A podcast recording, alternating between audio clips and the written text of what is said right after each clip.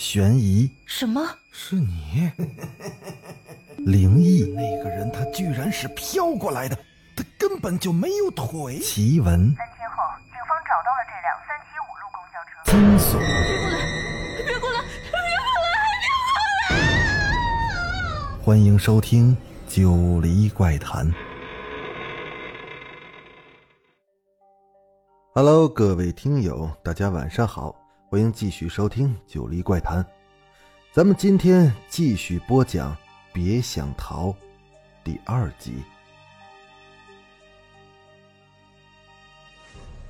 窗外雨似乎是越下越大，淅淅沥沥的拍打在玻璃窗上，发出那沙沙的声响。夜像是被泼了浓墨一样黑沉沉的，更犹如躲在那黑暗处的魔鬼一般，在伺机的吞噬这个世界。墙上的钟在滴答滴答的走着，它似乎是每走一步就离恐怖近了一步。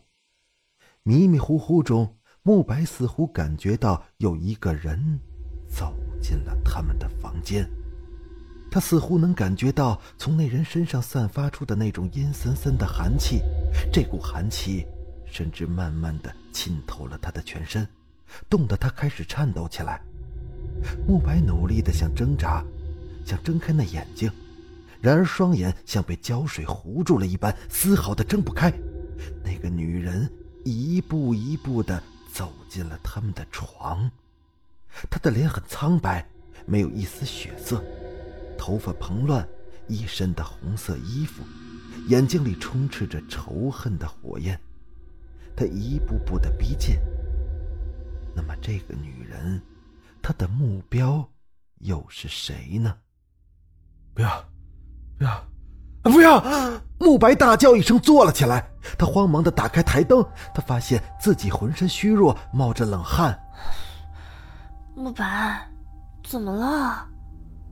若兰也被他惊醒了，坐起身来，疑惑的看着他。没，没事儿，刚才做了个噩梦。啊，你没事吧？啊，我好好的呀。若兰一手轻柔的附上了慕白的手，另一只手抬起来给慕白擦去额头上的汗珠。慕白沉默不语了，他下意识的巡视了房间一圈。没发现什么异样的东西，他的眼睛停在了房间的一个窗户上，有一扇窗不知道何时，竟然被风吹开了。不，不可能是风吹开的，因为外面在下雨。他记得睡前所有的窗户都关得严严实实的，即使再大的风也不可能把窗户吹开。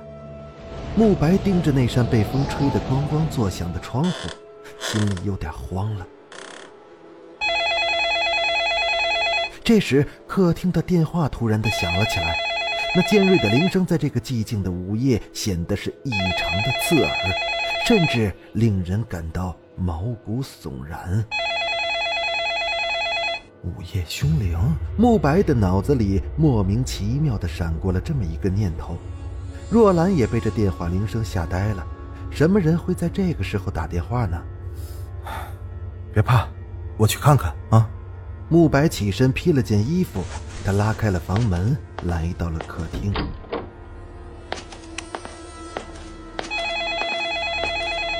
电话铃还在不断的响着，响得让人心里发毛。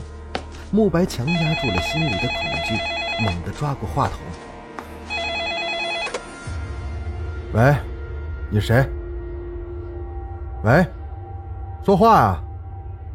可电话的那头，并没有声音。过了一会儿，便响起了嘟嘟的忙音。慕白放下了电话，那电话上还残留着他的汗水。他失魂落魄的在客厅里走了一圈，那个电话也再没响起。于是他关掉了客厅的灯，准备回房间。正在这时，那电话再次的尖叫起来。慕白顾不上开灯，一步就跨了过去。他抓起了话筒：“你到底是谁啊？”可电话的那头依然是寂静一片。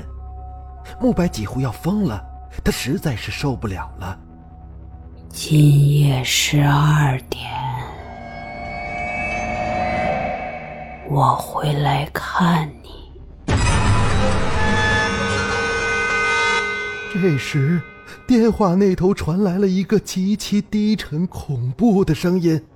这个声音与刚才从电脑音箱里传出来的那个声音一模一样。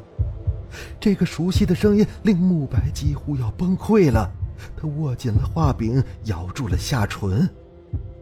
你，你究竟是谁？又是一阵忙音，电话挂断了。慕白一下子瘫坐在客厅的沙发上。两眼死死地盯着电话机，他既希望又害怕它再次的响起。突然，一双手搭在了他的肩上。谁的电话？是若兰。他把脸贴着他的头，温柔的问他：“一个奇怪的电话。”对方说什么了？说着，若兰把客厅的灯重新的打开。他说：“今夜十二点。”我会来看你。若兰心里一惊，她快步走到慕白的身边，眼里露出了恐惧之色。这不是刚才电脑里面传来的那句话吗？别害怕，这也许就是有人在搞恶作剧罢了。呃，若兰，现在几点了？两点。哦，那没事了，咱们回房睡觉吧。哦，好，我先上一下卫生间。慕白，你在这陪着我。好，我等你。时间已经过了十二点，慕白的心里稍微的踏实了一些。他靠坐在沙发上，闭着眼睛。窗外是沙沙的雨声，被风吹动的树枝影影绰绰，形同鬼魅。啊！救命啊！这时，卫生间里传出了若兰充满恐惧的尖叫声。若兰，若兰！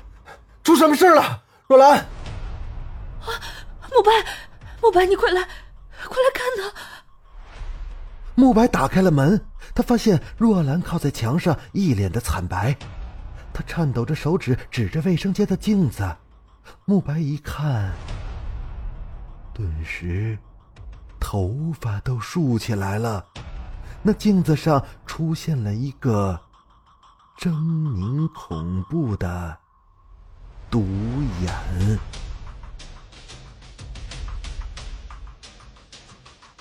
好了，今天的故事就讲到这儿。